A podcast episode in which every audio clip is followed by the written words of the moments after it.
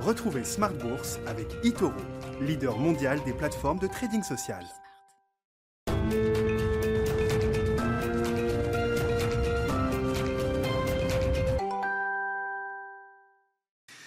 Bienvenue dans Smart Bourse, l'édition du soir. Smart Bourse, c'est votre double dose quotidienne de marché tous les jours sur Bismart en direct à la mi-journée, 12h30, 13h. Et donc le soir, la grande édition, le grand digest de l'information économique, financière et boursière pendant une heure à partir de 18h30. Au sommaire de cette édition ce soir, le bug d'Euronext qui a marqué ce, début de semaine, hein, un bug qui a duré euh, près de 3 heures ce matin. Encore quelques petits soucis au, fixing euh, pour les marchés euh, d'Euronext. Hein, marché parisien notamment au final, il ne s'est pas passé grand-chose aujourd'hui sur les, marchés. Une fin de séance donc relativement calme, au-delà du bug technique des plateformes boursières opérées par euh, Euronext. On retiendra quand même LVMH qui a marqué un nouveau plus haut historique aujourd'hui en séance à 440 euros. Le titre LVMH s'est un peu dégonflé par la suite. LVMH qui profite encore de la publication de ses ventes trimestrielles en fin de semaine dernière et puis d'un effet taux bas également. Hein. C'est peut-être l'autre mouvement du moment qu'il faut signaler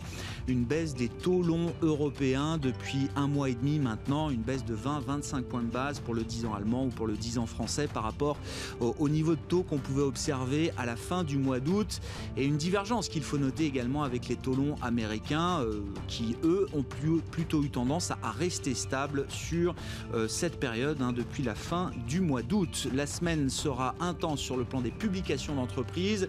Euh, on a commencé doucement aujourd'hui. La grosse journée de la semaine ce sera jeudi, notamment avec la publication de bon nombre de chiffres d'affaires trimestriels, notamment pour les groupes du CAC 40, et ce sera encore pire la semaine prochaine. Cette semaine, on a environ 12% des euh, entreprises du S&P 500 aux États-Unis et du Stock 600 en Europe qui vont publier leurs euh, résultats et ou leurs chiffres d'affaires.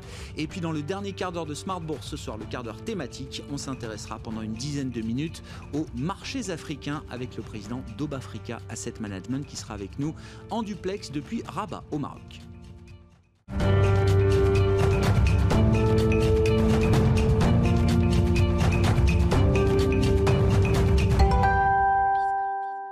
Mais d'abord, le résumé complet d'une séance un peu chaotique euh, sur le plan technique avec le bug informatique des plateformes d'Euronext. Résumé complet signé comme chaque soir Nicolas Pagnès depuis la salle de marché de Bourse Direct.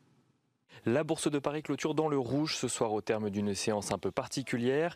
Après une ouverture en hausse ce matin, juste en dessous des 5000 points, les échanges ont été suspendus durant 3 heures sur toutes les places de marché gérées par Euronext à cause d'un problème technique. Les échanges n'ont repris qu'à 12h45 à Paris, mais le volume est resté faible sur la séance. L'indice parisien était tiraillé donc à la reprise entre les mauvaises nouvelles sur le front sanitaire avec près de 40 millions de personnes testées positives au coronavirus dans le monde et les espoir de soutien à l'économie de part et d'autre de l'Atlantique. En Europe, tout d'abord, Christine Lagarde, la présidente de la BCE, a annoncé dans une interview au journal Le Monde que l'institution n'a pas épuisé toutes les possibilités de sa boîte à outils avant d'ajouter s'il faut faire plus, nous ferons plus. Christine Lagarde qui a également appelé les États européens à mettre en œuvre rapidement un plan de relance, le plan de relance de 750 milliards d'euros sur lequel les dirigeants européens sont tombés d'accord fin juillet, tout en rappelant que si le plan de relance n'est pas ciblée et n'irrigue pas l'économie réelle pour orienter les pays vers le numérique et le vert, alors l'Europe aura raté une occasion unique de changer la donne. Aux États-Unis, Nancy Pelosi s'est montrée optimiste ce week-end sur la possibilité de trouver un accord avant le 3 novembre prochain, euh, suite aux déclarations de Donald Trump sur le fait de s'aligner sur le montant voulu par les démocrates. Une annonce qui a suscité quelques réserves chez les républicains. Républicains qui sont, on le rappelle, majoritaires au Sénat et qui ont pour l'instant prévu au Sénat justement de procéder à des votes par mesure et non à un vote de relance globale. Nancy Pelosi a de son côté fixé à demain soir la limite pour la conclusion d'un accord global de relance budgétaire à l'économie américaine.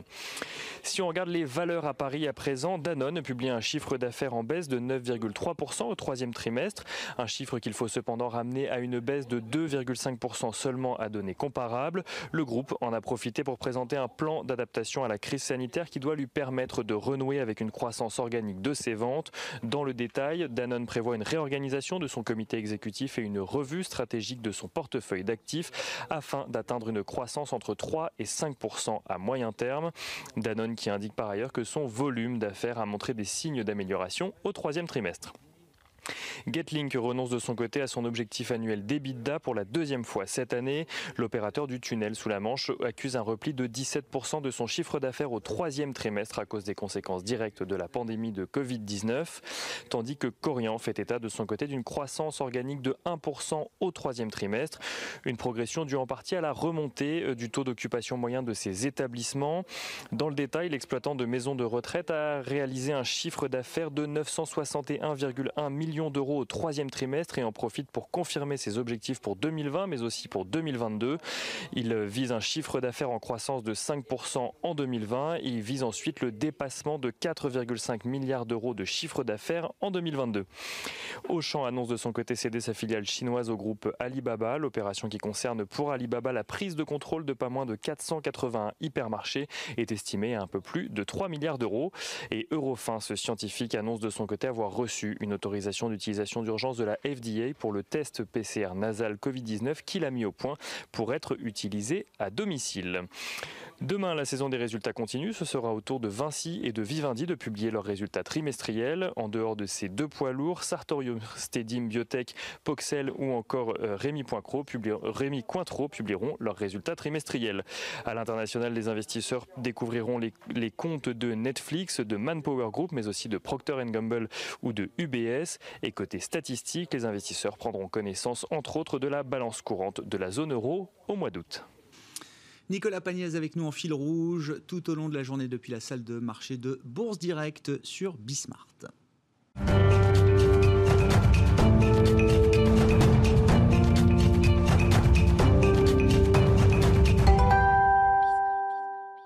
Trois invités avec nous chaque soir en plateau pour décrypter les mouvements de la planète marché. Léa Dauphas nous accompagne ce soir, économiste chez TAC Economics. Bonsoir et bienvenue Léa. Bonsoir autre économiste, Philippe Wechter, présent avec nous ce soir. Bonsoir Philippe, directeur des études économiques d'Ostrom Asset Management et ingérant Bertrand Puif, gérant action chez Fidelity. Bonsoir Bertrand. Bonsoir. Léa, je commence avec vous. Vous aimez cruncher les, les datas chez euh, TAC Economics. Vous avez construit un indice de stress épidémiologique qui nous dit quoi aujourd'hui? Qu'on est au plus haut quasiment? Qui nous dit qu'on est au plus haut sur la plupart des économies développées c'est un indicateur qui prend à la fois les cas, les décès, les hospitalisations et si on est en phase d'accélération ou pas euh, de ces facteurs-là.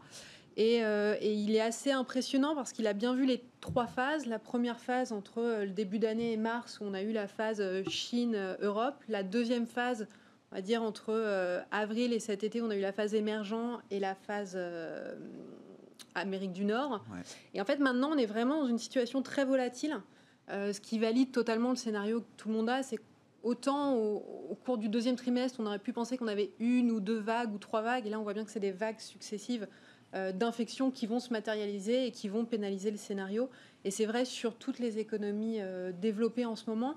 Ce qui est assez intéressant avec cet indicateur, c'est qu'il est basé de 0 à 100, et en fait dès qu'il passe le seuil de 80, on voit bien qu'en fait les pouvoirs publics mettent tout de suite des mesures plus ou moins strictes de, de, confinement.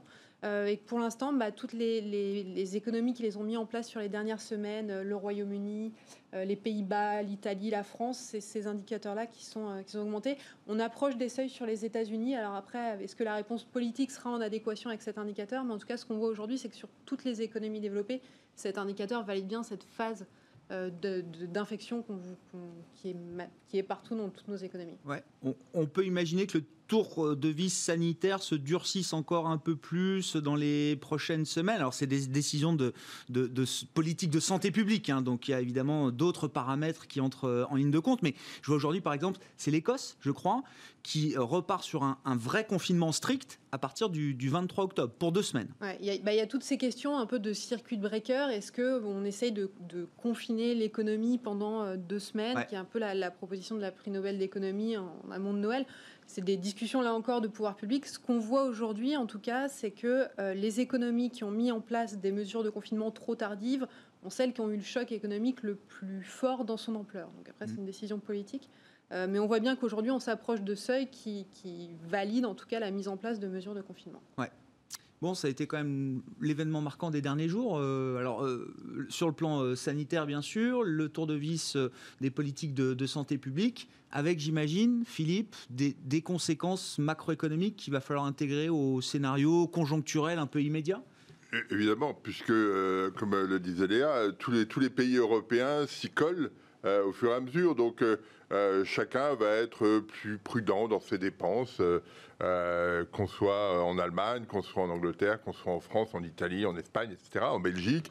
Et, donc forcément, on ne sera pas du tout dans la rupture du deuxième trimestre. Hein. mais on voit bien que le, 6, le, 6, septembre, par exemple, le 8 septembre, l'INSEE disait au dernier trimestre, on sera à plus 1.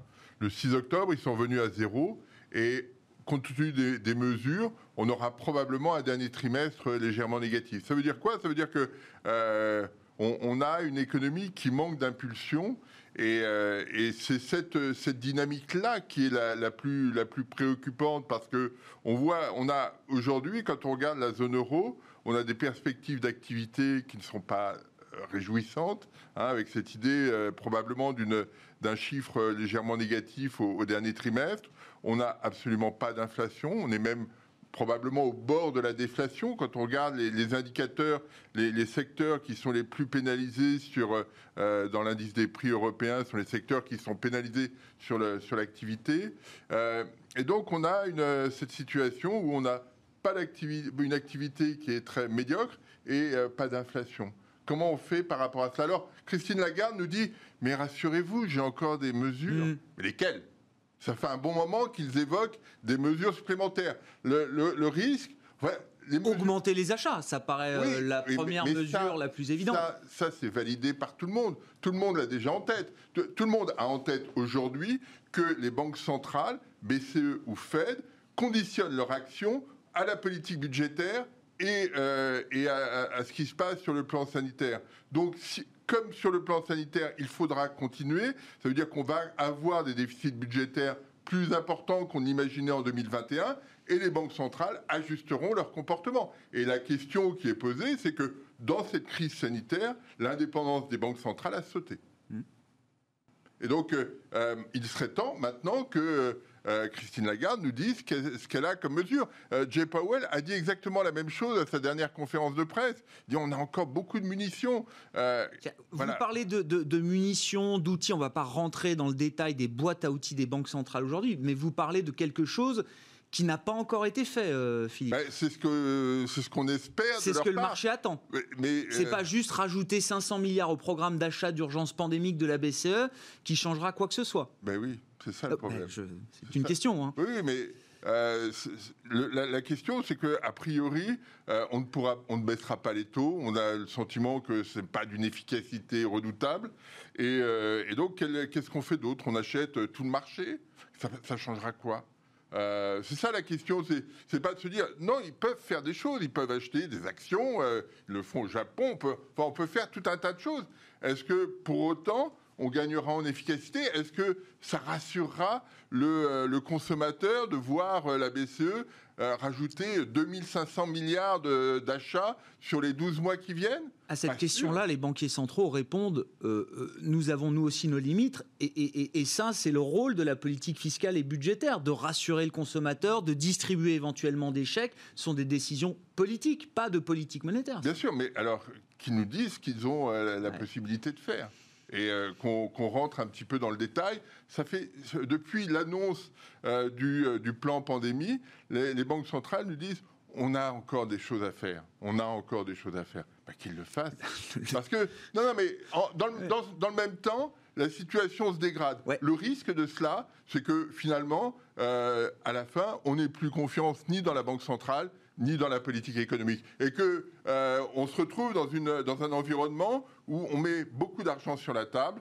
où euh, ça ne crée pas d'activité, ça détruit de l'emploi, enfin on n'a pas de création d'emploi. Et donc, à ce moment-là, on a une vraie crise sociale et une vraie crise politique. Si c'est ça l'objectif, euh, de dire oui, oui, ne vous inquiétez pas, on fera. Pour rester crédible, il faut être plus clair et plus précis que ce qu'elles ne le sont aujourd'hui, ces banques centrales. Bien sûr.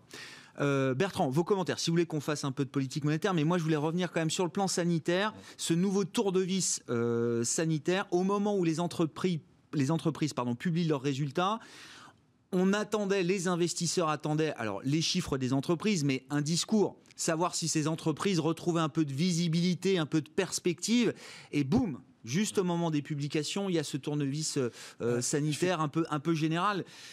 Qui laisse penser que les entreprises restent dans le brouillard total. effectivement, le timing de ces annonces est catastrophique, hein, puisque c'est au début de la publication, euh, de la saison de publication des résultats, et que les entreprises euh, vont être extrêmement euh, prudentes, évidemment, dans la manière dont elles vont guider le marché, entre guillemets, pour le, pour le quatrième trimestre et pour l'année prochaine, hein, parce qu'on arrive aussi dans la période où les investisseurs vont solliciter les entreprises pour avoir une, déjà un embryon de vue sur ce qui peut se passer sur l'année prochaine.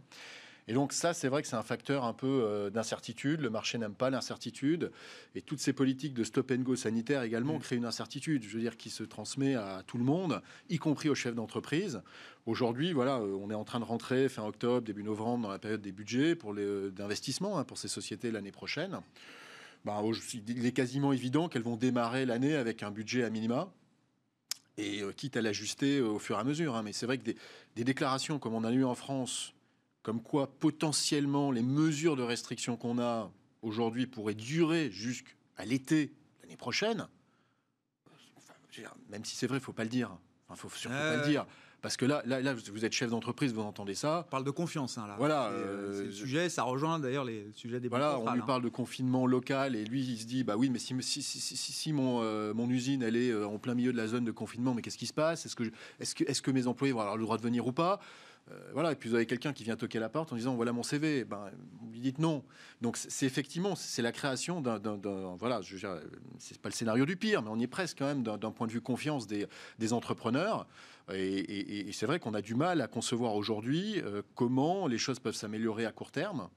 Euh, on a ce plan de relance euh, qui doit arriver, qui n'arrive pas. Il y en a une partie qui est bancale, hein, puisque autant moi je peux valider la partie, en tout cas c'est mon opinion numérique, mais la partie énergie renouvelable, elle est quand même assez. Euh, même si on, est, on a tous envie de voir les énergies renouvelables prendre le, le, dessus à moyen terme, hein, c'est le, sens de l'histoire. Mais on sait très bien qu'il est extrêmement mal ficelé. Aujourd'hui, quelles sont les entreprises qui vont bénéficier de, de, de, de cette manne d'argent pour la transition énergétique? Si c'est celles qui font l'hydrogène, c'est beaucoup d'argent qui est jeté par les fenêtres, hein, parce que honnêtement, la technologie pas du tout Ça ne veut pas dire qu'il ne faut pas le faire, Bertrand, mais vous dites distinguons ce qui est de la relance et ce qui est un challenge structurel. Exactement. Donc faire de la relance sur quelque chose, sur, sur, sur des technologies embryonnaires, voilà, il faut effectivement faire du site capital sur ces technologies-là, et dont l'hydrogène, on est d'accord. Mais aujourd'hui, dire que le plan de relance européen, en grande partie, est basé sur l'hydrogène, il n'y a, pas d'hydrogène. Il n'y a pas que l'hydrogène. mais... voilà, je, à l'extrême. Sur des énergies renouvelables, alors certaines, effectivement, comme le, vent, le solaire, sont, euh, sont clairement euh, aujourd'hui viables, mais on ne peut pas faire que ça pour aboutir aux objectifs extrêmement ambitieux euh, voire pas très cohérents de l'Union européenne en 2030 et 2050. Donc aujourd'hui, ils misent tout de facto dire, la variable d'ajustement sur l'hydrogène. C'est une technologie, on l'a vu avec Nicolas et avec d'autres exemples assez farfelus, qui n'est pas encore au point. Est-ce qu'elle le sera dans 5 ans, dans 10 ans? On se donne les moyens. Pas dans deux ans. France et Allemagne, je crois que c'est peut-être 15 milliards d'euros d'investissement. Ça doit pas être le cœur de plan de relance, que je veux dire. Les gens, ils veulent du pouvoir d'achat, ils veulent, il, faut ah, des embauches. 15 milliards, c'est un pan. Non, mais il y, a cette ambiguïté. Philippe Il y a cette ambiguïté sur euh, l'investissement public, c'est-à-dire que on, se rappelle qu'au début, que dans les années 50-60, il y a eu beaucoup d'investissements publics qui ont abouti à des choses merveilleuses. Et euh, mais c'était euh, vraiment un, un, point bien particulier et à aucun moment ça n'était perçu comme un facteur de relance. C'était un facteur de recherche fondamentale pour alimenter la croissance de demain. C'était le plan, le plan. Euh, voilà, ou que ce soit en France ou ailleurs. Hein, et, et, là, on a le, sentiment que voilà, il faut aboutir absolument à partir d'une technologie euh, qui n'est pas qui n'est pas maîtrisée. Donc, il y a un risque de déception terrible. et c'est ça la, la, difficulté à laquelle on est on est confronté sur ce point. Et c'est pas ce qu'il faut quand on est dans l'urgence de la relance, euh, Philippe. Ça ne veut pas dire qu'il faut pas le faire, encore une fois, mais c'est. Non, non, mais c'est deux budgets différents. C'est ça. Il y a, on, voit deux objectifs différents. On, voit bien qu'il y a un problème de demande. Il faut alimenter la demande. C'est pas en mettant 10 euh, milliards sur le sur l'hydrogène ou 15 milliards qu'on va relancer la demande, faire de telle sorte que les usines, quelles qu'elles soient, euh, tournent. C'est deux, deux, problématiques différentes qui sont là un petit peu euh, mixées. et si on se souvient de ce qu'a dit M. Tavares hein, sur, euh, sur cela, il a dit que l'économie entière de l'automobile allait connaître des jours assez, assez difficiles et qu'il fallait... Bah, PSA Peugeot Citroën, Tavares, il parle d'un moment darwinien pour l'automobile. C'est ça. Voilà. Donc il va falloir accepter de perdre des, euh, des milliers, des dizaines de milliers d'emplois, voire plus à l'échelle européenne. Léa, sur ce réglage ou ces réglages, effectivement, entre politique publique, politique monétaire, politique de santé publique aussi, vous regardez le, monde dans son, dans son ensemble hein, chez TAC Economics. Bon, 6-9 mois après le déclenchement de la crise pandémique, est-ce qu'il y a des bonnes pratiques, des bonnes pratiques qu'on peut relever ici et là, des réglages qui sont peut-être plus appropriés que d'autres, ou est-ce que chaque cas reste très spécifique entre les différentes grandes zones géographiques et économiques, j'entends hein?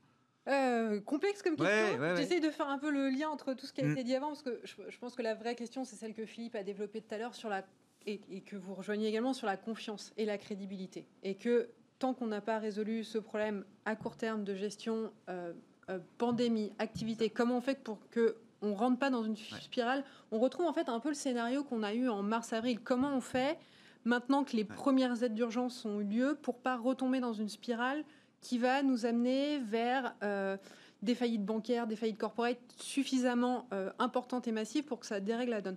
Et à ce titre-là, l'exemple de la Chine euh, est assez intéressant. Je, je relais, du coup, vu qu'on parle de tous les pays, au-delà des économies nature, je pense qu'il y a un truc intéressant sur la Chine à dire en ce moment, c'est que on a eu les chiffres ce matin, une croissance un peu plus faible qu'attendue, mais globalement très mm. bonne. Un vrai scénario de reprise en V qui se dessine sur la Chine. Une gestion de le seul pays au monde dans ce cas-là. Hein. A priori, pour l'instant. Enfin, maintenant, j'ai un peu de mal à dire que tout se passe bien euh, vu la situation, mais en tout cas, en l'état aujourd'hui où on a un, scénario de reprise en V, une gestion de la pandémie qui a l'air euh, à peu près en ordre par rapport à ce qu'on voit sur le reste du monde. Et quelque chose de très intéressant, c'est qu'il y a bien eu un effet de relance, on a bien eu l'effet de rebond, mais toutes les politiques de fonds chinoises d'ajustement structurel de l'économie, euh, de gestion de l'assainissement des budgets, de l'assainissement du risque corporate et des problèmes qu'il pouvait y avoir en bancaire, se fait en parallèle. C'est-à-dire que là où nous, dans l'économie, on a tout mis en pause, euh, on gère la crise, on met en place les aides budgétaires, on espère un effet relance. Euh, la Chine a une autre approche où effectivement on a eu ce premier effet Alors c'est un peu là où je vais faire le parallèle Chine versus les autres économies j'essaye de relancer la question et de relancer un peu le débat sur un autre sujet, mais, c'est un, phénomène qui est intéressant euh, parce que justement en Chine, on a à la fois, on n'a on pas oublié les problèmes de fond euh, et les risques de fond. Il y a quelque chose dont on parle beaucoup de l'instant T, de la crise, de la pandémie ou autre. Il y a quand même un vrai problème, c'est que sur la totalité des marchés émergents, on va quand même sur une explosion du risque pays du risque économique avec des défauts corporate, avec des questions de défaillance, des questions de liquidité ou autre. Euh, et cette problématique-là, elle, est pour l'instant sous le tapis, mais c'est quand même quelque chose qui va ressurgir. Euh, voilà, donc c'est un peu les, questions là sur tous les sujets. On a les questions économie mature, où est-ce qu'on en est, les plans de relance, les plans monétaires, les crédibilités des banques centrales, des vraies questions de moyen terme, je pense, sur la, la question crédibilité banque centrale. Euh, mais il y a tout le marché émergent et les autres pays où on va vraiment sur un risque économique et euh, un risque pays qui augmente fortement. Sur, la Chine, euh, sur cette question des émergents, il y, a des, choses absolument fascinantes qui rejoignent la question chinoise. C'est-à-dire qu'il y a, quand on regarde l'Afrique, par exemple, il y a beaucoup de pays qui sont endettés, qui demandent de l'aide à l'Afrique, mais dans le même temps, ce sont des pays qui sont très endettés vis-à-vis de la Chine. Et donc, il y a une, espèce de, de situation ingérable parce qu'on ne sait pas très bien quel est le, euh, le, montant et l'attitude de la Chine dans cette situation et, euh, le FMI est, gêné aux entournures. Ce qui fait qu'on euh, on a une, une, espèce de, double endettement de, ces pays vis-à-vis des institutions internationales, vis-à-vis de la Chine, et les investisseurs privés hésitent à, y aller, si je puis dire, parce qu'il y, a, y a un vrai risque. Et, le, et la question sanitaire, la question macroéconomique fait que euh, on ne sait pas très bien comment appréhender euh, ces, économies et, et, comment leur, leur remettre de la dette si euh, par ailleurs il y a une, une dette vis-à-vis de la Chine qui est très élevée parce que on a un montant global de, de la dette chinoise vis-à-vis de l'Afrique. On n'a pas forcément un, détail pays par pays. Par pays bien Donc Ça, ça, complique un peu les choses. Et, et là, c'est c'est un peu, un peu flou. Oui, oui bah ça c'est de la, c'est la géopolitique même. Euh, ah, ça, va au-delà parce que le, le, risque, le risque dans cette histoire, c'est que l'Afrique se retrouve coincée. C'est-à-dire que, euh, finalement, euh, on voit bien, les, les, Chinois ont un peu tendance à se replier sur eux d'une certaine manière. On le voit avec euh, les chiffres de LVMH qui étaient cités tout à l'heure. Hein. On a des, les gens n'ont pas voyagé, ils ont acheté des sacs. Mm. Euh, et, et, et, donc la, question du développement vis-à-vis de l'Afrique, etc., est moins prégnant dans les, les, préoccupations. Il y a des vraies préoccupations, parce que là, c'est de dire, je vous ai prêté 10, vous pouvez pas me rembourser, donnez-moi euh, euh, votre, votre puits de... Euh, oui, votre port, votre puits, votre... Non, mais c'est, on est sur des situations extrêmement complexes, et le, FMI n'a jamais été autant assailli par des demandes qu'aujourd'hui. Hmm.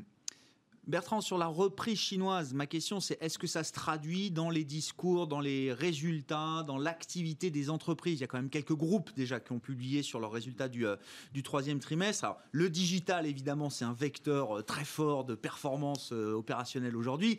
Est-ce que la Chine en est un autre? Hmm. Bah, écoutez, la, quasi-totalité, moi, des sociétés que je suis qui ont, euh, qui ont publié, euh, ont plutôt eu des, bons, voire des très bons chiffres sur la Chine. Euh, la dernière en date, la semaine dernière, c'est Volvo. Donc Volvo, c'est à la fois des camions, mais c'est aussi des engins de construction, avec plus de 50% du chiffre d'affaires en Chine. Donc ils sont quand même très bien placés. Hein. Et donc le chiffre d'affaires et la profitabilité de l'activité, de cette activité en Chine, ont été au-dessus des attentes, voire largement au-dessus des attentes, 25%.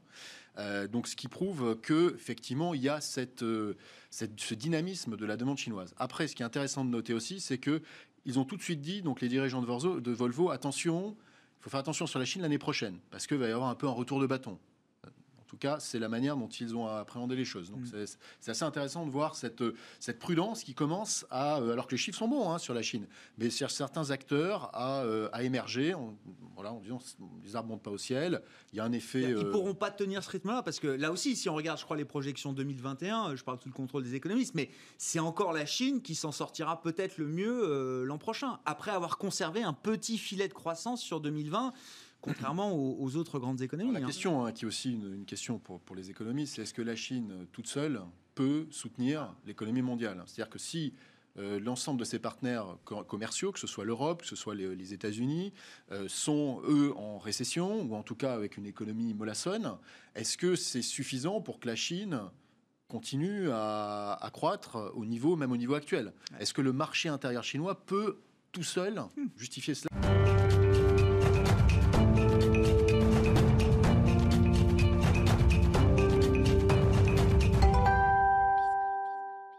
C'est une question euh, qui est ouverte de mon eh Oui, mais eh ben, les économistes vont répondre. non, mais sur les interactions, effectivement, là, entre la Chine et le reste du monde euh, aujourd'hui, euh, de, manière un peu schématique, on avait coutume de dire, voilà, quand on stimule la demande aux États-Unis ou en Europe, on fait tourner les usines chinoises. Est-ce qu'on est toujours dans ce schéma-là aussi classique que ça? On n'a pas stimulé la demande. Donc... Oh, bah, un peu, il y a eu des chèques quand même aux États-Unis, Philippe. Mais allez-y, Léa, avec je vos commentaires. quelque chose, mais Philippe sera d'accord avec moi. Il faut faire vraiment attention aux chiffres cette année, l'année prochaine. On va être sur des effets de base. On a des, des chiffres tellement bas cette année qu'on va avoir des rebonds tellement énormes l'année prochaine. Vraiment attention aux données et au chiffrage, c'est vraiment quelque chose à faire. Ce qu'on voit quand même depuis euh, le, on va dire depuis l'été, c'est quand même qu'on a eu un effet moteur d'entraînement de la Chine et on le voit bien sur certaines économies émergentes, notamment le Brésil par exemple. Euh, où on a un effet moteur euh, de la Chine qui se met en place, qui n'est pas effectivement pas ce qu'on a pu connaître dans l'épisode de 2015 où la Chine avait mis en place un plan fiscal massif et ça avait permis un rebond fort de l'économie. Euh, là, on a quand même une combinaison où on va avoir euh, reprise mondiale, reprise des échanges. Euh, alors, ça va, en fait, on va arrêter de s'affaisser, on va se stabiliser. Si on regarde le commerce mondial et les indicateurs PMI avancés du commerce mondial, on va probablement revenir à, quelque chose de neutre. Donc la Chine ne va pas agir comme un moteur fort et amener une croissance forte, mais en tout cas, on a une combinaison de plusieurs facteurs qui vont arrêter de faire, faire dégringoler la croissance mondiale. La Chine sera à peu près le seul pays cette année à avoir une croissance positive, autour de 2%, euh, légèrement euh, plus l'année prochaine, autour de 5%, mais on combine euh, Chine, reprise en Europe, a priori si on a les, mesures, États-Unis avec une situation économique qui sera probablement plus profitable et une situation géopolitique et donc dans les dans les institutions, dans la manière de fonctionner qui sera probablement aussi plus positive. Et on ose l'espérer, un vaccin qui devrait euh, avoir une sorte de confiance, on peut espérer normalement que l'année prochaine, on soit dans un scénario plus positif. Plus synchronisé aussi peut-être. On espère. c'est voilà, c'est il y a quand même il y a quelque chose qui a, moi m'a marqué, c'est alors je mets de côté la zone euro, mais quelque chose qui a été important aux États-Unis, un rapport de la Fed qui est sorti de New York qui expliquait que 35% de l'épargne euh, que le, gouvernement américain avait donné à travers le CARE Act qui a été placé en épargne euh, par les ménages américains. Donc un tiers qui était quand même en épargne malgré une situation euh, conjoncturelle qui est quand même négative. C'est-à-dire qu'on a quand même un cumul d'épargne. En Europe, c'est différent. C'est les revenus euh, plus élevés. C'est très concentré sur les 10-20% les, plus aisés. Là, vous dites il y a eu un réflexe d'épargne beaucoup plus large Quelle que soit la tranche de revenus. Euh, et donc, si j'essaie de trouver une sorte de, côté un peu positif, on n'est pas dans une crise économique classique, on est quand même dans une crise économique où on devrait trouver, on devrait euh, créer une rupture normalement positive sur la confiance l'année prochaine. Mm. Euh, donc, retrouver des effets d'entraînement qu'on a pour l'instant annihilés. Ah, on a quand même soutenu la demande, euh, Philippe. Euh, peut-être pas assez, j'en sais rien, mais euh, on a quand même des ménages américains qui ont reçu des chèques, certains qui ont touché plus d'argent en restant à domicile qu'en allant travailler. Beaucoup et peut-être se retrouvent peut-être dans l'épargne, mais les services, la, consommation de services aux États-Unis est 10% en dessous de ce qu'elle était en début d'année. Et c'est majoritairement le poste de dépense des consommateurs. Donc il y a eu une relance sur, et on l'a vu, sur euh, les biens durables. Euh, on a mais des choses qu'on voit de manière habituelle dans les, dans les récessions. Mais la dynamique de l'économie américaine n'est pas spectaculaire euh, malgré tout. juste sur, pour revenir sur la Chine, ce qui est intéressant quand on regarde le, le, détail de, de l'économie chinoise, c'est qu'elle elle se prépare, moi je pense qu'elle se prépare à davantage d'autonomie de croissance. Mmh. C'est-à-dire que quand on regarde la structure des exportations, euh, ce qui progresse aujourd'hui, ce sont euh, les euh, produits de santé et les, ordinateurs ou les produits électroniques. C'est-à-dire que la Chine exporte des, des, médicaments, des masques ou tout ce que vous voulez, exporte des ordinateurs parce que les gens sont en télétravail, et puis ils importent des biens qui vont leur permettre euh, d'améliorer leurs propres infrastructures et, comme le disait Léa, de faire de telle sorte que les plans se, réalisent. Ils réimportent les chaînes de production en Chine, et ça c'est extrêmement important. C'est-à-dire qu'ils vont gagner encore plus en autonomie, et c'est mm. ce qu'on voit dans les chiffres. Et donc, ils sont euh, un milliard et demi en Chine. Ils ont euh, la capacité de se développer de façon plus autonome avec les voisins immédiats, mais je ne suis pas sûr que les problématiques américaines, les problématiques européennes soient forcément euh, leur euh, souci immédiat. Et, donc, euh, on, a une, situation qui est assez nouvelle parce que les, Chinois se développent sur leur propre marché. et on n'a pas, le sentiment que aujourd'hui, en Europe ou aux États-Unis, la reprise chinoise ait un impact fort sur l'activité.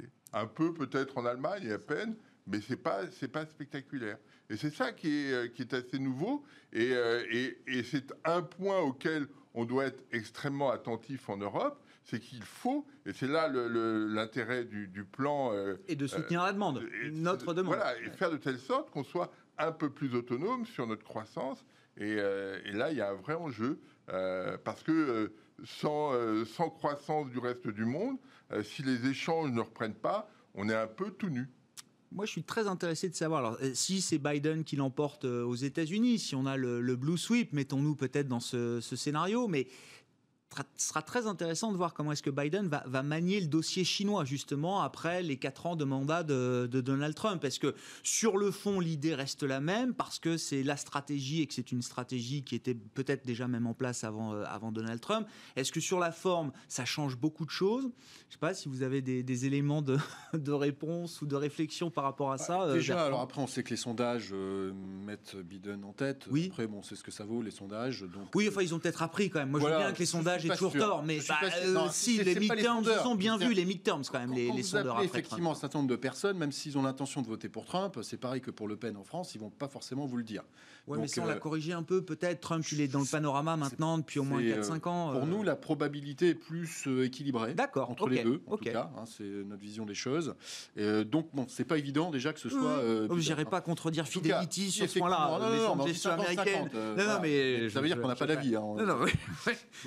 Voilà. Oui, mais c'est déjà une manière de. Effectivement, si c'est Biden, on peut imaginer que les démocrates traditionnellement sont pour un apaisement des relations internationales. Donc il y aura sans doute. Euh, ils lâcheront plus de choses vis-à-vis des Chinois. Euh, ils garderont des choses. Pour, il faut quand même garder la face, hein, parce que quand même l'opinion publique américaine euh, soutient quand même en partie ce qui est fait par Trump par rapport à la Chine. C'est un des rares points de consensus aujourd'hui dans le, la société américaine. Je ne hein. vois pas Biden aller dans l'offensive vis-à-vis des Chinois.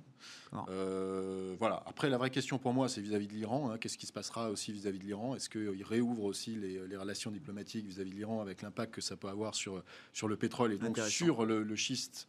On sait que Biden n'est pas forcément opposé au schiste, hein, contrairement à d'autres euh, candidats démocrates. Mais euh, voilà, je pense que là, il y, a, une, vraie question aussi sur la, diplomatie en Iran et l'impact que ça peut avoir sur les matières premières et en particulier sur le pétrole. Ouais, c'est intéressant. Un, mot peut-être, Léa, Philippe, sur comment vous envisagez la, euh, le traitement du dossier chinois au cas où ce soit Joe Biden soutenu peut-être par un congrès euh, bah, démocrate. On est sur une, je pense qu'on est d'accord sur on est sur une guerre de puissance. Enfin là, c'est un temps long. Euh, Affrontement séculaire. Voilà, donc c'est un, un, temps long. le China bashing est quelque chose qui fonctionne bien, comme vous le disiez, quel que soit le, le candidat. Euh, donc oui, Biden, s'il est élu dans un cadre, euh, dans une vague bleue, va effectivement remettre les États-Unis dans un cadre institutionnel plus euh, normé, avec des règles, avec, on va dire, moins d'incertitude, un jeu d'alliance, mais pour autant, ce, cette guerre de puissance contre la Chine va continuer sous un, format probablement différent, mais c'est quelque chose qui va absolument pas s'arrêter. C'est quelque chose qui n'a pas commencé avec Trump, qui était déjà présent avant. De toute façon, les, trois thèmes euh, centraux, euh, le protectionnisme, le populisme euh, et, la, la, baisse des échanges extérieurs, c'est quelque chose de temps long et qui va Même une élection de Biden, ça mettrait pas un coup d'arrêt à ces tendances Exactement. C'est des tendances longues, de fond, structurelles, qui vont se propager encore pendant des cycles euh, sur l'économie. Un mot là-dessus, Philippe? Je pense que la, question chinoise est une question majeure depuis très longtemps aux mmh. États-Unis. Mmh. On se souvient des discussions sur la valeur du yuan. Le yuan était sous-évalué systématiquement. Il y avait des rapports dans tous les sens. Krugman nous écrivait dans le New York Times que c'était terrible. Et globalement, rien n'a vraiment changé. Politiquement, tout le monde supporte l'Amérique contre la Chine. Mmh. La, différence avec Trump, c'est qu'il euh, a un peu cassé... Euh, le, truc. Il a, il, a, il a eu un effet d'accélération extrêmement fort. il a été capable de sortir une société qui s'appelle Huawei du business. Oui, oui. Mais non, mais ce qui est quand même, pour le coup. Euh, mais ça, ça pose de vrais problèmes. Ben oui, mais bien sûr. Ce que je veux dire, c'est que. C'est une vraie question. C'est-à-dire que euh, tout à l'heure, on parlait de la Chine qui se développe, etc. Euh, Huawei va trouver les moyens d'avoir son propre, son propre système d'exploitation et à ce moment-là, la question qui est posée, c'est est-ce que euh, le système d'exploitation euh, sur 3 euh, milliards d'Asiatiques ne sera pas plus puissant que le système d'exploitation sur 500 millions d'Américains, 400 millions d'Européens? Là, il va y avoir une vraie question. Et moi, mon sentiment est que les, Chinois risquent de prendre un avantage décisif sur ces, sur ces questions. Et pour revenir à la question sur Biden, euh, je pense qu'il va corriger le tir. Mais on avait fait ça, on avait chuté avec, euh, enfin si on veut, si on on reviendra un petit peu, mais on reviendra jamais au niveau où on était avant l'élection de, Trump. Ah oui, oui, c'est. Oui, c'est pas corriger le tir alors. On, euh, non, non, on, juste, on poursuit le, mouvement parce que clairement, la société américaine le souhaite aussi. Et qu'ils sont dans, dans une situation défensive vis-à-vis -vis des Chinois. On parle un peu de bourse avec vous, euh, Bertrand, Bertrand Puy, gérant chez Fidelity. Je voulais qu'on fasse le point sur quelques dossiers chauds là, euh, très intéressants. Bah, euh, Unibail Rodamco Westfield qui signe aujourd'hui une, performance au sein du CAC. c'est la plus forte hausse, je crois, une hausse de plus de 3%. Il y avait eu cette envolée la semaine dernière de 14% pour le titre Unibail Rodamco Westfield, bon, qui a baissé de 80% depuis le début de l'année, qui est au plus bas historique. Là-dessus, il n'y a pas photo. Avec l'arrivée de deux nouveaux actionnaires, Xavier Niel et Léon Bressler, qui lui est un, ancien patron d'Unibail, je crois à la fin des années 90 euh, notamment. Euh, deux hommes associés évidemment dans cette affaire qui se présentent comme actionnaires industriels et alors qui ont littéralement désingué le dossier Unibail Rodamco Westfield la semaine dernière dans le Figaro. Enfin, c'est euh, accident industriel, stratégique, financier, un cas d'école. 12 milliards d'euros de valeur détruite en deux ans, c'est un record mondial, dit Xavier Niel. Je ne sais pas d'où il tient ce chiffre. le, chiffre, il existe, mais voilà, je ne sais pas comment est-ce qu'il a pu comparer la destruction de valeur d'Inby Rodamco Westfield au, niveau euh, mondial. Bref, tout est à revoir. Alors c'est bon, c'est vrai que c'est un globalement, s'il n'y a pas qu'Unibail, hein, tout ce secteur est un petit peu euh, vraiment plus qu'à la traîne. On va dire qu'ils ont perdu. Déjà, ils perdaient, ils étaient dans une tendance un peu séculaire, euh, donc de destruction de capitalisation boursière en tout cas. Et le Covid n'a pas amélioré les choses. Hein. Pour prendre euh, des chiffres, donc la capitalisation boursière donc d'Unibail au moment où ils ont racheté Westfield, donc en décembre 2017, c'était 27 milliards. Euh, en janvier de cette année, on était tombé à 18 milliards, donc déjà on avait perdu 9 euh, milliards, et aujourd'hui on est à 5. C'est pour dire, les choses sont quand même euh, bon, au, tapis, entre guillemets. Donc, c'est pas étonnant de voir des hommes d'affaires, des activistes qui regardent ces, dossiers-là.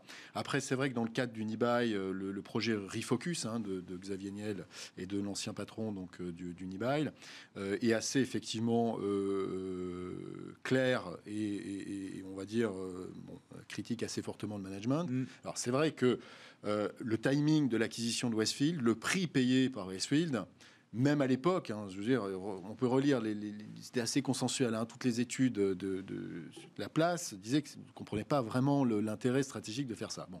Donc aujourd'hui, c'est vrai que la très américain, très américain, Demco très européen, ils ont voulu s'acheter les US quoi. Puis des shopping centers aux États-Unis, euh, bon, à un moment donné où c'est quand même assez challengé par, euh, enfin pas mal disrupté comme on dit, comme modèle. Bon, et ça n'a fait que s'accélérer après. Euh, alors, c'est vrai qu'aujourd'hui, ce qui est proposé donc par euh, Xavier Del notamment, c'est euh, plutôt que de faire cette augmentation de capital, dont effectivement on ne sait pas trop à quoi elle sert, puisqu'il y a quand même énormément de liquidités dans, le groupe aujourd'hui, largement assez pour faire face aux échéances de dette sur les 3 à 4 prochaines années. Donc, il n'y a, a, pas d'urgence à lever de l'argent aujourd'hui, surtout dans les conditions de marché actuelles et surtout avec une capitalisation boursière à 5 milliards au lieu de 27 il y a 3 ans. Ils veulent lever 3 milliards 5. Voilà. Et donc, ce que dit Xavier Niel, et qui effectivement a, beaucoup de bon sens, c'est de dire que comme le marché a déjà fait le write-off d'une grande partie de Westfield, bah, il faut céder. Euh, autant l'exécuter. Autant l'exécuter. si on a besoin de cash, bah voilà, il vaut mieux aller vendre donc euh, euh, la partie US de Westfield, puisque Westfield avait aussi des, des shopping centers en Angleterre. Donc ceux-là, ils sont pas vraiment concernés par, par le plan qui est évoqué. donc et se refocaliser sur comment faire pour vraiment faire venir donc les meilleurs donc les meilleurs clients dans ces dans ces dans ces shopping centers, vendre la partie bureau aussi. C'est quand même 8% en fait du euh, de, du, parc immobilier. On ne sait pas trop effectivement quelle est la logique de garder mm. ces 8%. Donc voilà, je pense qu'il y a beaucoup de bon sens dans ce plan-là. Euh, alors c'est vrai qu'on peut se poser la question, puisque euh, Xavier Niel et, son associé ont, moins de 5%, donc c'est pas non plus un raid très agressif avec une prise de contrôle larvé. Par contre, il risque d'y avoir un effet d'entraînement avec beaucoup d'actionnaires qui vont suivre les recommandations donc, du plan Refocus et voter contre c'est le 10 novembre, hein, c'est ça. Hein, 10 novembre, âgé pour euh, valider l'augmentation de capital. il y a quand même une très grosse probabilité que cette augmentation de capital soit euh, recalée. À partir de là, on peut imaginer que le euh, enfin, le, management va remettre sa démission. C'est le dernier exemple en date, mais vous avez prononcé le mot d'activiste. Alors, ils se présentent comme des actionnaires industriels. On verra jusqu'où l'activisme va. L'un n'exclut pas l'autre. Hein. Oui, bien sûr. Effectivement, on peut être activiste et s'inscrire aussi dans une logique industrielle. Euh, les dossiers se multiplient.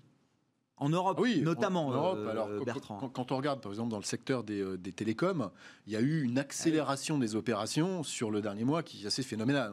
C'est un secteur où il ne s'est rien passé depuis 5 ans. Et là, tout d'un coup, on voit donc Monsieur Drahi qui, qui retire de la, de la cote, enfin, qui essaie de retirer de la cote Altis. on voit donc Xavier Nel, il a vu plutôt en début d'année, mais qui avait racheté une partie importante des minoritaires aussi. Et puis, donc là, on sait que également, on a donc KPN qui fait l'objet néerlandais, hein. euh, néerlandais, opérateur néerlandais, l'équivalent de France Télécom, de Orange aujourd'hui, donc euh, aux Pays-Bas, qui euh, fait l'objet donc de rumeurs de, de, rachat par des fonds private equity. Euh, donc on voit qu'il y a des euh, voilà en disant que eux peuvent gérer un peu mieux la partie coût, la transition vers la 5G, donc moins d'investissement, mais en même temps avoir de donc faire cette transition évidemment vers la cinquième génération. C'est intéressant parce que tous les exemples que vous citez dans les télécoms, qui viennent souvent d'une logique industrielle, hein, quand Drahi sort son, son groupe, c'est parce que la bourse donne pas le bon prix, mm. celui qu'il estime être juste pour son, son, son groupe. Ça n'a aucun effet sur la valorisation du secteur en bourse qui euh, reste au tapis, alors que c'était un secteur qui était présenté dans, la pandémie comme étant justement un modèle de résilience. Le chiffre d'affaires ne sera pas affecté, on va prendre conscience de la valeur des réseaux, vous verrez les opérateurs télécoms seront capables de redonner de la valeur justement à, leurs euh, équipements euh, qu'au consommateur final, d'une certaine manière. Alors, ce qui a déçu en fait les investisseurs lors de la pandémie, c'est que certes, effectivement, c'est un business model avec de la visibilité, donc là, la question n'est pas de challenger ça, mais c'est qu'il y a eu des déclarations donc euh, sur les dividendes. Hein. les dividendes ont au mieux été coupés euh, par deux, donc euh, moins de 50%, au mieux par plus, au pire par plus. Et, si vous voulez, le, le problème qu'il y a là-dedans, c'est que tous les investisseurs qui étaient dedans pour le rendement, bah, voilà, ils, ont, ils, ont, alors, ils ont gardé les titres, mais ils ont réduit donc la voilure là-dessus. Alors pourquoi ils ont fait ça? Bah, Ils ont fait ça, ces opérateurs télécoms, parce que quand vous avez un réseau dans un pays, vous pouvez pas euh, le délocaliser. Donc derrière, il y a quand même une, un risque que les gouvernements mettent des taxes s'ils ne suivaient pas les, ce qu'on a la bonne conduite, on va dire, les, les, mesures de bonne conduite et de, réduire les dividendes euh, dans l'environnement actuel. Bon, si effectivement la situation pandémique actuelle devait continuer jusqu'à l'été prochain, comme on nous le dit en France, euh, ces groupes-là ne vont pas augmenter le dividende. Donc c'est vrai que les investisseurs se disent pourquoi je les achèterais aujourd'hui? Au mieux, j'aurai un dividende extraordinaire au deuxième semestre 2021. Donc, j'ai le temps de les acheter. Donc, c'est vrai que c'est, il y, a un attentisme sur ce secteur qui est quand même assez important. Mais ça, profite effectivement aux opérations donc de retrait de code, de, euh, voilà, de, la part des private equity ou des acteurs industriels. On fera le bilan hein, de toutes ces opérations de marché, mais elles sont quand même très nombreuses hein, depuis le, retour euh, d'été, on va dire, hein, depuis le mois de septembre. C'est vrai que les opérations de marché en général se multiplient. On s'arrête là pour ce soir. Merci à vous trois. Merci d'avoir été les invités de Planète Marché. Bertrand Puivre, gérant action chez Fidelity, Léa Dauphas, senior économiste chez TAC Economics et Philippe Wechter, directeur des études d'Ostrom Asset Management, invité de Planète Marché ce soir dans Smart Bourse sur Bismart.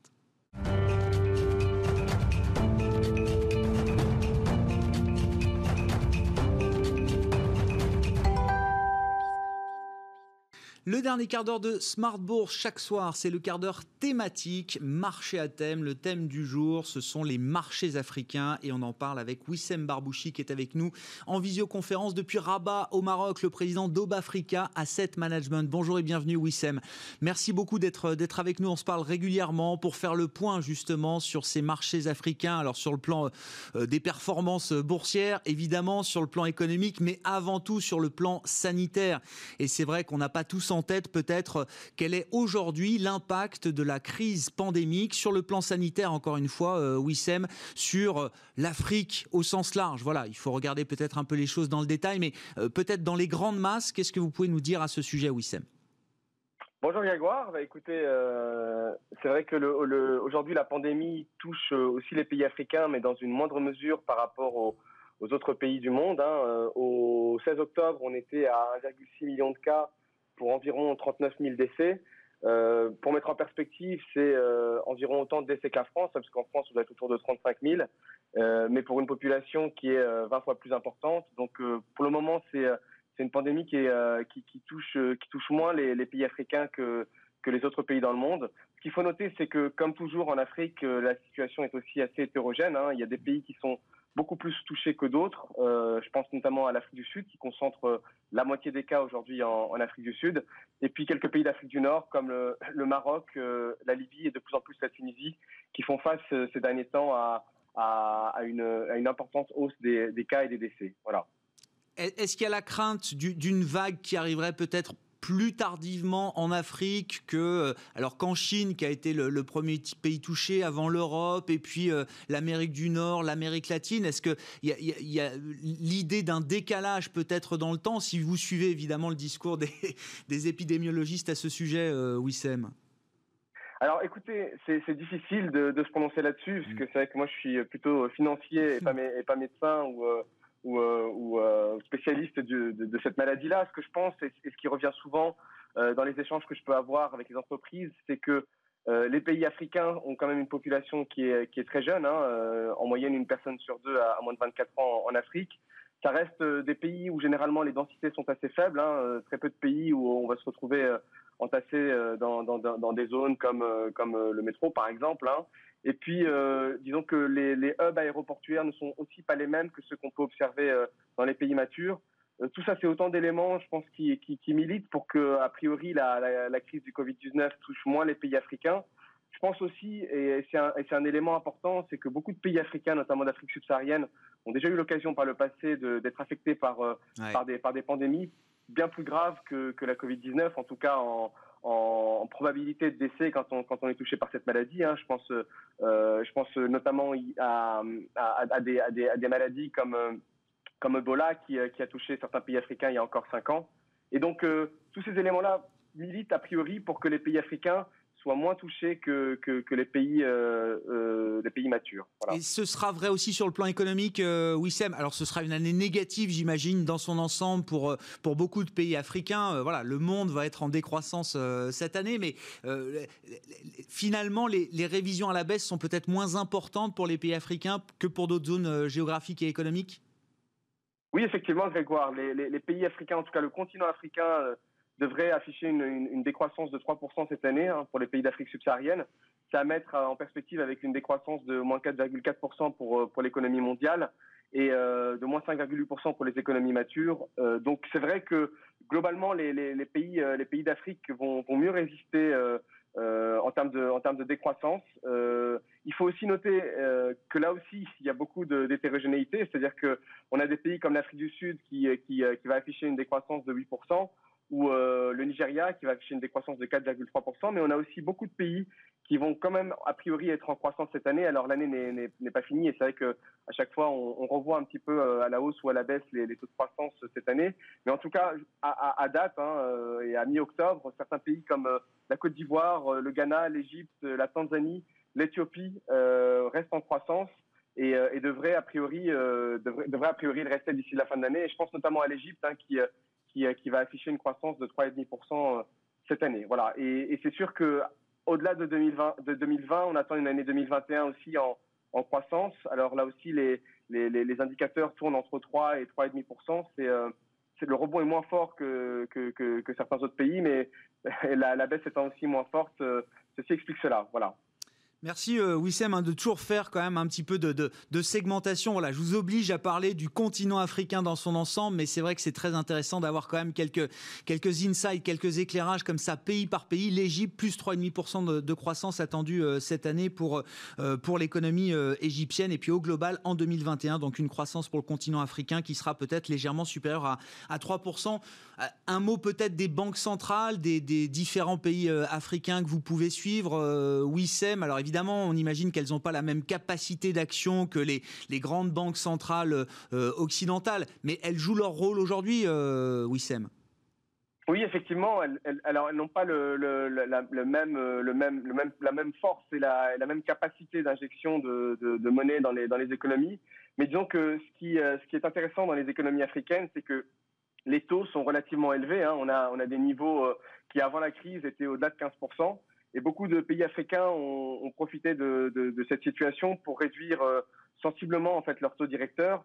Certains pays euh, les ont réduits même, plusieurs fois. Hein. Euh, je pense à, des pays comme, l'Afrique du Sud qui a, annoncé mi-juillet une nouvelle baisse de taux directeur pour la cinquième fois depuis le début de l'année, hein, le ramenant à, à 3,5% alors qu'il était à, à 6,25% en janvier. Mais je pense aussi à, des pays comme, comme le Maroc hein, qui, qui a aussi annoncé plusieurs baisses des taux cette année et qui l'ont ramené à aujourd'hui 1,5% et encore plus récemment la Tunisie qui, euh, début octobre, a annoncé une, une baisse de taux, le ramenant à 6,25%. Tout ça pour dire que les banques centrales africaines ont encore de la marge de manœuvre pour, euh, réduire les taux et pour, euh, trouver des leviers de, relance de, l'économie dont, les pays africains ont, besoin de manière importante. Parce que c'est vrai que autant la crise sanitaire aujourd'hui les touche peut-être un peu moins que, les pays matures, autant la crise économique, elle, a un effet beaucoup plus important euh, compte tenu des interactions aussi que les pays africains peuvent avoir avec les économies matures. Bon, et tout ça se, se, se, traduit évidemment par des performances boursières. Alors, il faudrait regarder euh, forcément dans le détail, euh, Wissem, mais globalement, évidemment, négatives. Euh, il y a parfois des effets de devises qui peuvent être très forts, comme euh, en, en, Afrique du Sud, mais que ce soit en devises locales ou en, ou en euros, on voit quand même souvent des baisses à deux chiffres depuis le 1er janvier pour les principales places boursières africaines. Oui, effectivement, Grégoire. Là, aussi, on a, des, des, des décroissances sur les, sur places boursières qui sont relativement importantes.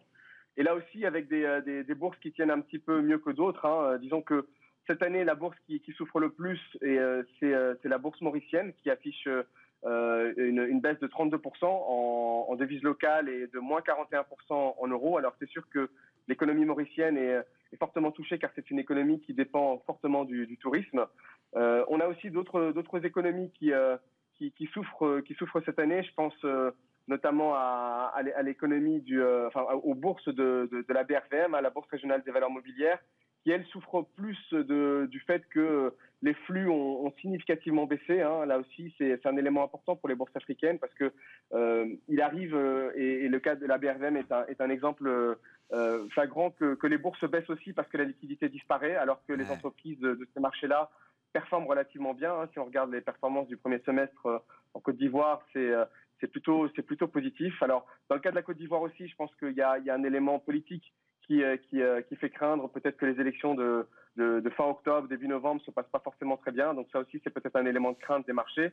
Mais en tout cas, voilà, on voit que on a des, on a des bourses qui euh, sont entre moins 15 et, et moins 20 avec euh, une ou deux bourses, et je pense notamment au Nigeria, qui, qui affiche une, une, croissance de, de 7% à, à, à mi-octobre. Ouais. Et euh, c'est une croissance qu'il faut peut-être prendre avec des pincettes et qu'il faut relativiser parce que c'est c'est une croissance qui est qui est aussi euh, liée à un élément important au Nigeria, c'est que euh, aujourd'hui il est difficile de, de retirer des, des, capitaux du Nigeria. Alors on a on a aujourd'hui un, un ERA, en tout cas une monnaie nigériane où on a encore un, un marché officiel et un marché parallèle. Ouais. Et, euh, et il, est, il est compliqué de, de retirer les devises nigérianes et en même temps euh, les, les, euh, les, les, taux, euh, les taux, enfin les, les, taux obligataires sont, sont, peu rémunérateurs, en tout cas ne rémunèrent pas suffisamment compte tenu du, du, faux, du fort niveau d'inflation qu'on peut avoir au Nigeria. On est à 12-13% d'inflation et donc les opérateurs locaux se tournent de plus en plus vers les, vers marchés boursiers et achètent euh, des actifs, alors ah oui. essentiellement des actifs liquides, hein, donc je pense notamment aux banques, et font monter le marché sans forcément qu'il y ait de, de, de rationnel, de, réel, de rationnel économique derrière.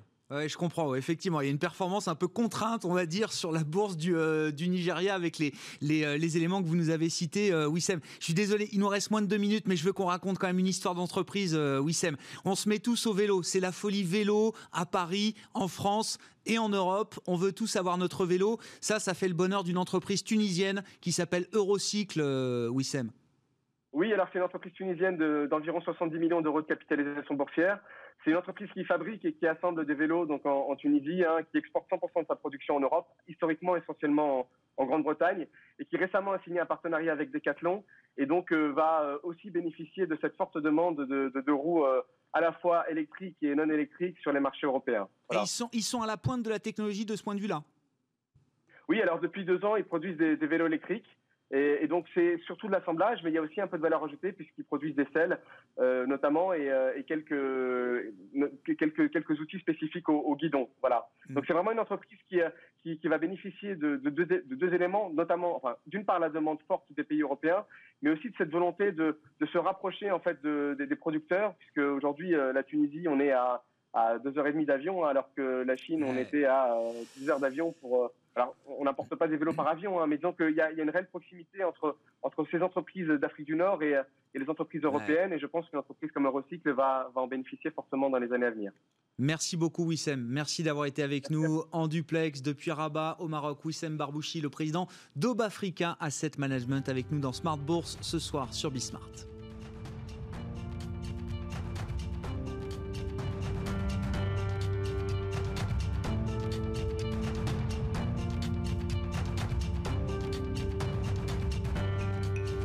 C'était Smart Bourse avec Itoro, leader mondial des plateformes de trading social.